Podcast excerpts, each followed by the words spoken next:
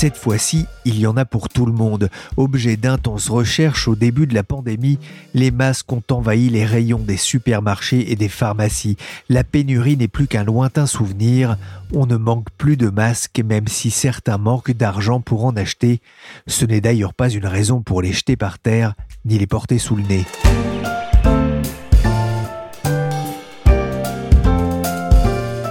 Je suis Pierrick Fay, vous écoutez La Story, le podcast d'actualité des échos en mode masqué.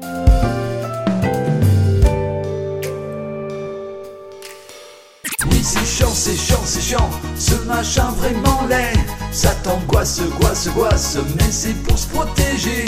Sur le pif, c'est galère et c'est loin d'être fini. Prépare-toi car c'est Macron qui nous l'a promis. C'est vrai que c'est pas marrant de l'avoir sur le nez toute la journée, notamment à l'école ou au travail. C'est vrai aussi ce que chante Monsieur Sébi, c'est plutôt laid, même si certains ont fait preuve de créativité avec leur masque en tissu. Au moins, quand il fait froid, moi ça me tient chaud. Mais avant d'être un produit courant pour protéger la santé des Français, le masque a d'abord été un objet de polémique, jusque dans les travées du Sénat, qui avait passé sur le gris Jérôme Salomon, le directeur général de la santé. Pourquoi ce retard? Comment l'expliquez-vous par la pénurie? Non, je vais être très clair, euh, c'est pas du tout euh, ce qui nous a guidés. Ce qui nous a guidés, c'est l'évolution des connaissances. En mars, Jérôme Salomon avait en effet déclaré au sujet du masque c'est vraiment une denrée rare, une ressource précieuse pour les soignants et totalement inutile pour toute personne dans la rue. Mais alors que la connaissance du coronavirus s'affine avec le temps, la nécessité de porter un masque en présence des autres s'est imposée au point qu'il est devenu un enjeu de souveraineté nationale. Avant la crise, nous produisions en France 3,3 millions de masques par semaine.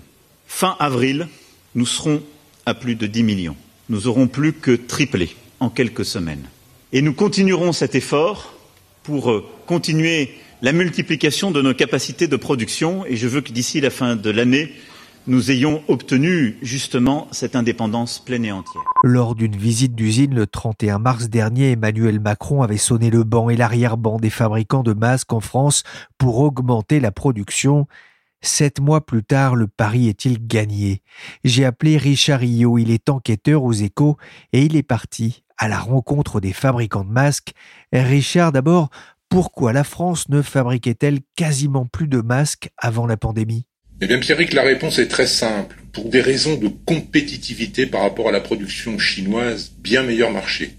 Ce qui est d'ailleurs le cas dans beaucoup de domaines. Pourquoi la, question de l'indépendance de la France dans les masques a-t-elle pris euh, autant d'importance? Bien, figurez-vous que la France a découvert qu'elle était démunie en masques, faute d'avoir anticipé une crise sanitaire qui est intervenue de manière soudaine donc c'est pourquoi, au démarrage de la pandémie, euh, au début du printemps, euh, les autorités politiques nous ont assuré que porter un masque n'était pas nécessaire, ce qui était un peu normal puisqu'on n'en avait pas. Avant d'inverser le discours quelques mois plus tard, la France a découvert subitement sa dépendance de l'étranger pour gérer une crise nationale. On a entendu justement le discours d'Emmanuel Macron. À partir de cette déclaration, la machine va se mettre en place pour trouver des entreprises capables de fabriquer des masques en France. Comment l'État euh, a-t-il procédé? Eh bien, dans son malheur, la France avait cependant encore un atout dans sa manche, puisqu'elle disposait déjà sur son territoire de quatre opérateurs historiques qui fabriquaient des masques.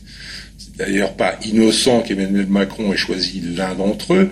Euh, il s'est déplacé en Anjou, euh, en l'occurrence auprès de l'usine Colmy Olpen, qui est un des leaders du secteur. Le but était de relever le défi de rendre la France indépendante pour sa production de masques. Donc c'est pour ça que l'État a réquisitionné en début mars jusqu'à la fin du mois de mai, c'est-à-dire pendant deux mois, il a réquisitionné ses masques, interdisant à ces entreprises hexagonales d'en exporter euh, à l'étranger. Et simultanément, il a commandé un milliard de masques sanitaires valables jusqu'à la fin de l'année pour assurer l'écoulement de leur production. Donc il y a eu une intervention euh, rapide hein, de, l'État, en tout cas une fois qu'on a vu l'ampleur euh, du, manque de masques. Euh, qu'est-ce que ça a impliqué pour les, fabricants? Bien, Pour les fabricants, certains qui étaient déjà là ont relancé leur production parce qu'ils l'avaient mise en sommeil du fait de cette concurrence chinoise.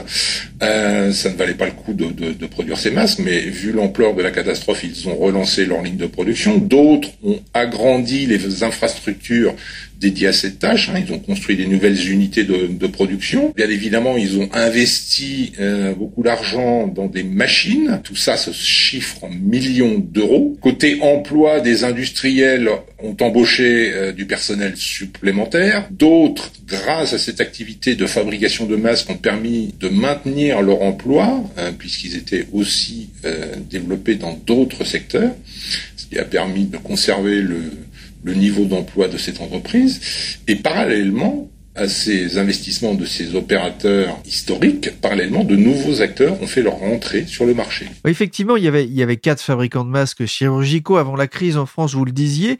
La pandémie va, va provoquer un, appel d'air auprès des, industriels? Bah, Vu l'ampleur de la demande, oui, puisque maintenant on peut recenser euh, sur le territoire une vingtaine de producteurs de masques chirurgicaux. Maintenant, est-ce que le mouvement va perdurer, l'avenir le dira. Oui, parce qu'ils ont pris des risques finalement pour venir sur ces marchés. Absolument. Et ils ont pris d'autant plus de risques qu'à partir de la fin du mois de mai, l'État leur a annoncé qu'il ne réquisitionnait plus les masques. Donc les quatre acteurs principaux, eux, ils sont assurés de vendre leur production cette année, voire un petit peu au-delà. Mais les autres qui se sont lancés dans l'aventure n'avaient aucune assurance de l'État de pouvoir vendre leur production, c'est-à-dire qu'ils sont obligés de se débrouiller par eux-mêmes pour écouler euh, les produits qu'ils fabriquent, euh, c'est du moins ce que l'un d'entre eux m'a dit. Ouais, c'est qu'on s'est retrouvé en, situation de surcapacité en fait. Absolument. Produire des masques, les écouler hein, face à la concurrence étrangère hein, qui est toujours là, c'était pas le, seul défi pour les, les, industriels. Il y avait un autre souci euh, qu'ils ont assez vite rencontré, c'était le souci de trouver la matière première. Absolument. Vous avez pour les masques chirurgicaux et les masques FFP2, ceux qu'on utilise dans les milieux hospitaliers, les milieux médicaux, les milieux sanitaires, euh, il importe de trouver ce qu'on appelle dans le jargon euh, technique le melt blown.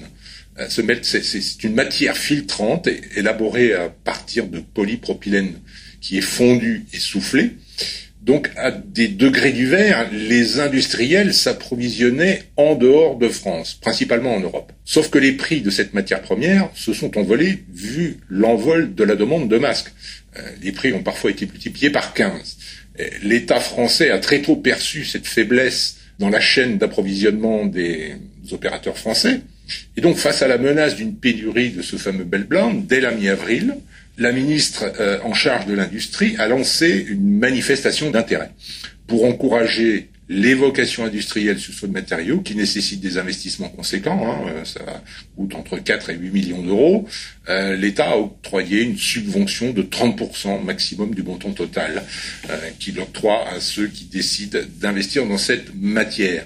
Donc il y a une dizaine de projets sur 40 qui ont été déposés, une dizaine ont été retenus, ce qui a mobilisé 20 à 25 millions d'euros de subventions publiques pour 60 à 70 millions d'euros d'investissement total. Parmi ces entreprises dont m'a parlé Richard Rio, il y a la société MDB Texinov. J'ai décidé de contacter son président. Allô Allô, monsieur Jacques Tanquéré Oui. Bonjour, Pierrick Fay à l'appareil euh, des échos. Oui, bonjour. Merci beaucoup de m'accorder euh, quelques minutes pour euh, évoquer hein, votre stratégie en période de pandémie, voilà, dans la fabrication de masques. Je vous en prie. Alors Jacques Tanquéré, vous êtes le PDG de MBD Texinov, 70 salariés à Saint-Didier euh, de la Tour. C'est en Isère. Vous fabriquez des textiles techniques depuis 1972. Et le 23 mars dernier, vous avez décidé de vous lancer dans la fabrication de masques FFP2. Quel a été le déclic? Bon, Je pense que comme tout le monde, un petit peu la sidération de cette situation et la volonté de, de participer à trouver des solutions, mais aussi le, le sentiment que nous avions euh, sans doute la, la, capacité à le faire à travers nos équipes euh, à la fois production, technique et, et R&D.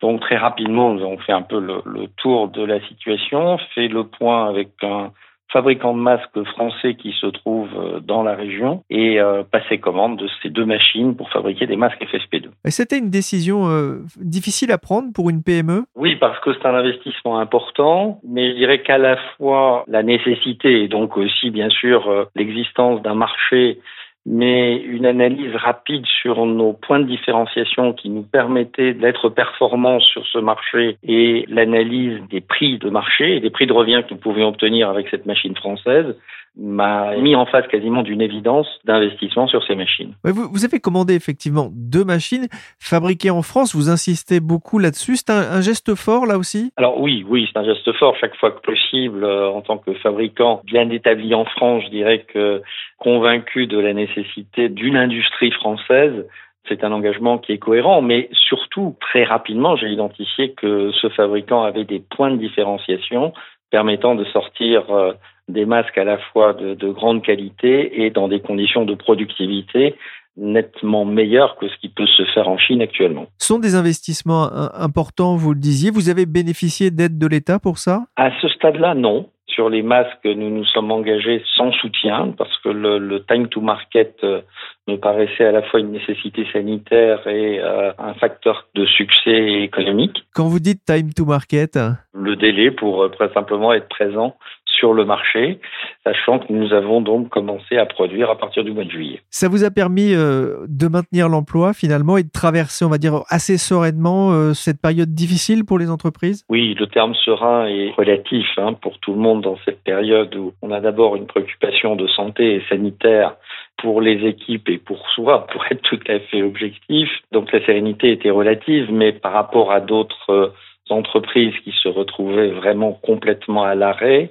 je dirais qu'à la fois les opportunités de marché, puisque nous sommes présents dans deux marchés principalement que sont le médical et, et l'agriculture, nous permettaient de maintenir l'activité parce que les besoins des marchés étaient là et également je dirais que la cohésion des équipes qui euh, après un petit temps d'hésitation de quelques jours, après une, une concertation euh, sur les précautions sanitaires à prendre, que nous avions d'ailleurs pris dès le mois de février. Ces équipes ont toujours euh, travaillé, accepté de travailler et je dirais même trouvé un certain équilibre en maintenant l'activité professionnelle. Donc c'est à la fois une une volonté de le faire, mais aussi une relative chance euh, à travers euh, les marchés sur lesquels nous sommes présents. Quelles ont été les, les difficultés que vous avez euh, rencontrées? Alors, les, les, difficultés que nous avons rencontrées euh, après avoir pris cette décision ont été de découvrir très rapidement le risque de pénurie de matières premières pour fabriquer ces masques. Donc là aussi, il a fallu agir très vite en signant un contrat d'approvisionnement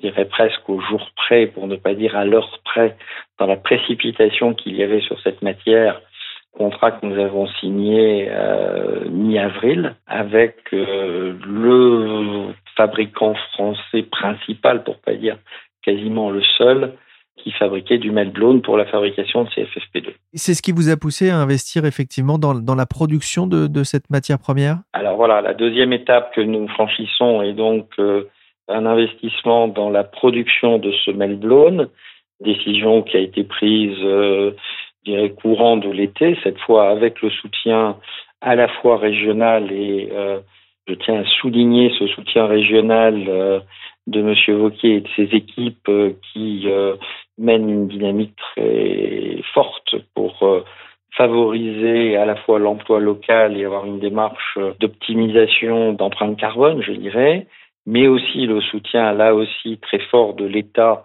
à travers la DGE, à travers les autorités locales, en particulier la, sous-préfecture, pour nous encourager dans cette voie de façon à, démarrer une production de meltblown à partir du mois de mai, disons juin, le temps de se stabiliser dès cette année. Vous n'avez pas peur d'arriver euh, après la bataille, au mois de mai? Très bonne question. C'est évidemment une crainte que l'on peut avoir, mais euh, nous faisons en sorte d'avoir des marchés de substitution, à la fois parce que le FSP2 est aussi un EPI, un équipement de protection individuelle nécessaire dans, dans l'industrie, et nous veillons à développer dès maintenant des, des marchés à l'export de façon à diversifier nos débouchés pour ces produits. Oui, parce que pour l'instant, vous, vous vendez euh, vos masques surtout en France? Oui, c'est vrai que la majorité des ventes se fait en France, mais pas seulement. Dès le démarrage, il faut un moment hein, pour mettre en place les circuits commerciaux. C'est important pour vous d'avoir un pied dans la fabrication de cette matière première qui est essentielle pour les masques FFP2 qui sont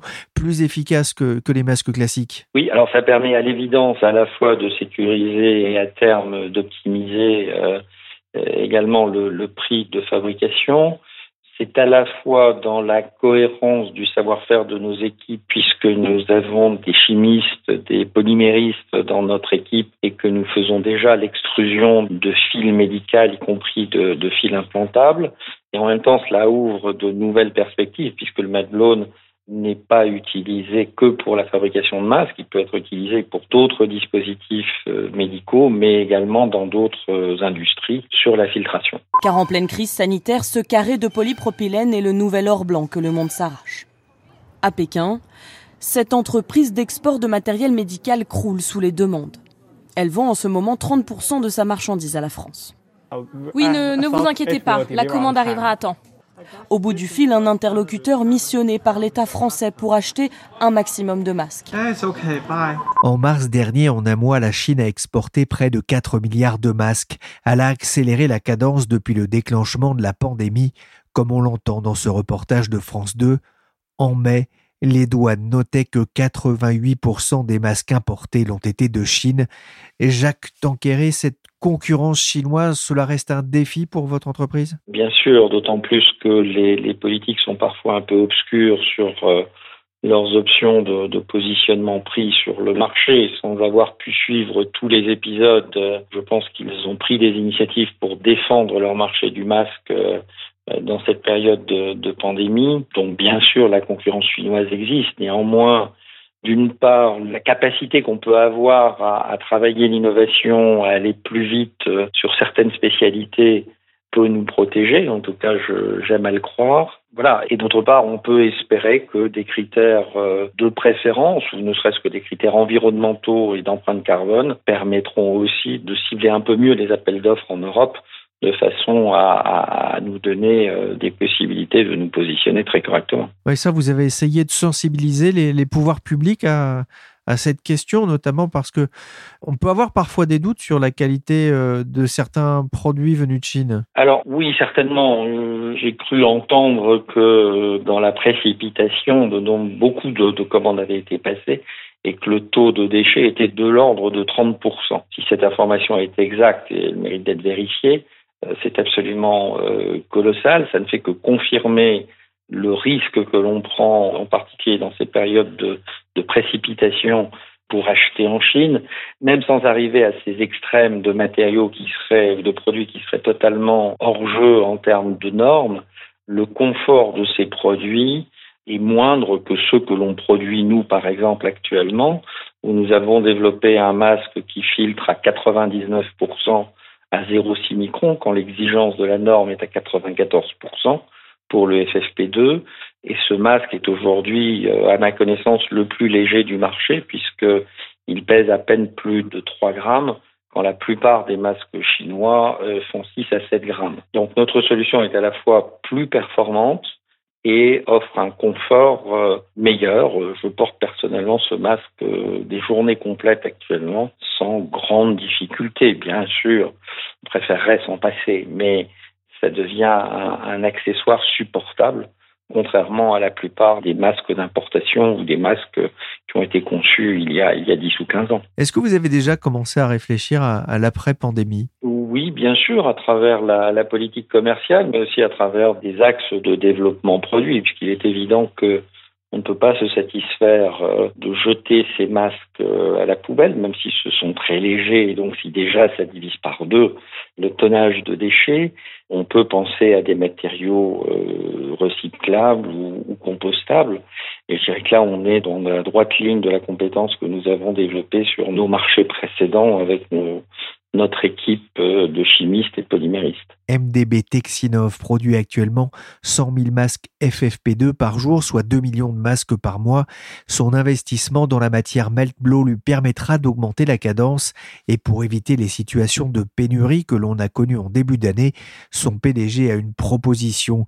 Il s'agirait d'imposer aux fabricants de garder une réserve de capacité pour répondre aux situations de pandémie le surcoût serait pris en charge par l'État qui aurait la possibilité de contrôler les stocks régulièrement, histoire d'être prêt la prochaine fois.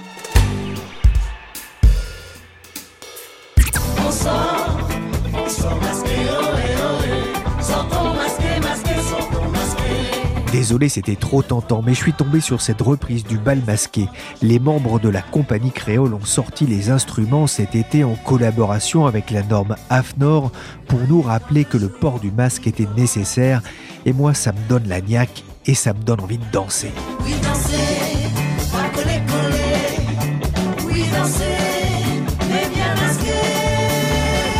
Plus sérieusement, Richard, je reviens vers vous. On voit les efforts qui ont été faits de tous côtés pour encourager la production française. À l'heure du bilan, sept mois après, la France est-elle souveraine en matière de masques chirurgicaux? Eh Bien, on peut dire qu'elle l'est beaucoup plus qu'au début de l'année. Ça, c'est une certitude. Mais je n'irai pas jusqu'à dire que la totalité de la production vient du fameux Made in France. Pour certains approvisionnements, par exemple, comme le caoutchouc, le coton ou le fer des tiges qui sont dans les masques, elle dépend encore de l'étranger, elle dépend encore de l'importation. Donc un masque ne sera jamais totalement 100% français, 100% made in France. Euh, en outre, quand on regarde les chiffres, euh, la France continue toujours d'ailleurs d'importer des masques. Pour autant, la, la, production a fortement augmenté? La production a fortement augmenté et on devrait arriver d'ici à la fin de l'année à une production de 100 millions de masques par semaine alors qu'au début de l'année, on en était plutôt à 3,5 voire 4 millions. 100 millions de masques par semaine en fin d'année, c'est peu ou prou la consommation hebdomadaire estimée en France en période de pandémie, et c'est environ 20 fois plus qu'en période normale. Malgré tout, vous le disiez Richard, la France a encore besoin d'importer des masques ben, Le fait est qu'elle en importe encore. Euh, rien qu'en septembre dernier, selon les chiffres euh, qui m'ont été communiqués par les douanes françaises, euh, les importations de masques, s'élevaient encore à plus de 440 millions d'euros. Alors certes, par rapport au pic du mois de mai, euh, où la valeur était de 1,8 milliard d'euros, c'est mieux. Euh, mais des masques étrangers, notamment des masques chinois, rentrent encore sur le territoire. Certains industriels disent que ce sont des masques qui ont été commandés au printemps, au, plus fort de la crise. Mais il n'y a pas que cela, parce que quand on parle avec les industriels, voit un retour de la concurrence chinoise depuis l'été. Et ce retour des masques importés sont importés, il faut savoir, avec des normes qui ne sont pas toujours adéquates avec celles que proposent les industriels français. Les normes chinoises ou américaines sont un peu moins contraignantes. si les prix sont moins élevés, l'efficacité des masques n'est peut-être pas aussi élevée que les masques produits en France ce qui ne manque pas d'ailleurs d'irriter les producteurs français historiques ou non, vu qu'ils euh, constatent avec une certaine amertume l'entrée de masques de l'étranger. Et la concurrence chinoise, disent-ils, est de retour depuis l'été. Avec effectivement cette interrogation sur l'efficacité, est-ce que c'est aussi efficace que les masques que l'on peut produire en France? En tout cas, les normes, on l'a bien compris, ne sont pas les mêmes. Justement, question de consommateur, comment savoir si les masques que l'on achète ont été fabriqués en France, Richard? Eh bien, Comme me l'a suggéré un économiste, il suffit de regarder les indications qui sont mentionnées sur les boîtes qui contiennent ces, fameux masques que l'on se procure euh, soit dans les grandes surfaces ou dans les pharmacies. Euh, soit, soit vous voyez que c'est made in China, soit vous voyez que c'est made in France. Donc, euh,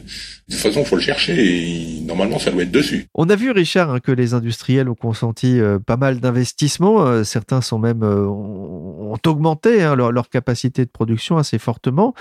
Que se passera-t-il après lorsque le, le, corona aura cessé de nous enquiquiner la vie et que l'on n'aura plus besoin d'autant de masques? Eh bien, fort logiquement, je pense que certains des nouveaux producteurs disparaîtront du paysage. Ils décideront d'eux-mêmes d'arrêter la production parce que ça sera plus rentable, parce qu'il y aura plus de demande. D'autres industriels pourraient revenir à la situation qu'ils connaissaient avant le début de la pandémie, c'est-à-dire de suspendre de nouveau leur production, de la mettre en veille, hein, comme c'est le cas dans une entreprise que j'ai interrogée. Les plus compétitifs et les plus innovants, eux, pourront toujours redéployer leur production et prospecter à l'étranger, c'est-à-dire accroître leurs exportations. Il ne faut pas se leurrer, les milieux médicaux, les milieux sanitaires auront toujours besoin de masques, peut-être pas pour se protéger du Covid, mais pour effectuer des interventions chirurgicales euh, dans les hôpitaux, euh, voire même chez les médecins. La demande ne sera peut-être pas aussi forte pour l'année 2021 qu'elle l'a été pour l'année 2020, mais il y aura toujours une demande. Ça, les professionnels en sont toujours persuadés. Il n'y a pas de préférence nationale, justement, lorsqu'il y a des commandes d'État? Non, il n'y a pas de préférence nationale au niveau européen, parce que le Code des marchés publics interdit spécifiquement le fait d'avantager les producteurs nationaux et les producteurs locaux. Euh, alors, il y a un moyen de le contourner, c'est de décréter que la situation est exceptionnelle, et si la situation est exceptionnelle, dans ce cas-là, on peut le faire, mais c'est très encadré et c'est très surveillé. Merci Richard Rio, grand reporter aux échos. Vous pouvez retrouver son enquête dans les pages du journal et sur le site leséchos.fr.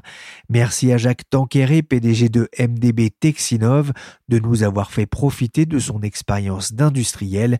Il faudra quand même que je prenne le temps de regarder sur les boîtes que j'achète d'où viennent les masques, ça pourrait être utile.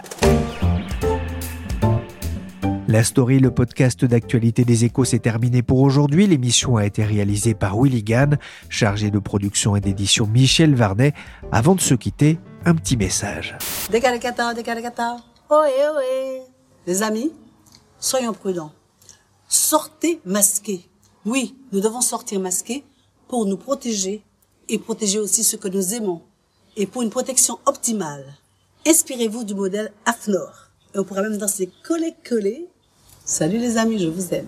Et même avec un masque, on peut écouter la story. Le podcast des échos est disponible sur toutes les plateformes de téléchargement et de streaming de podcasts. N'hésitez pas à vous abonner. Pour l'information en temps réel, rendez-vous sur leséchos.fr.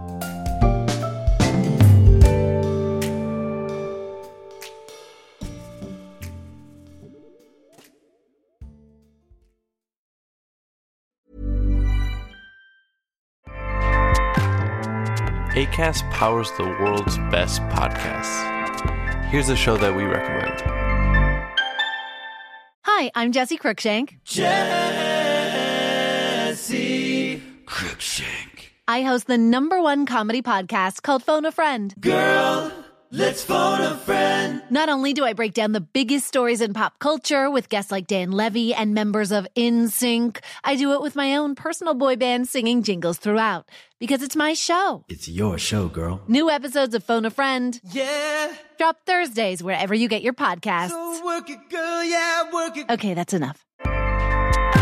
ACAST helps creators launch, grow, and monetize their podcasts everywhere. ACAST.com.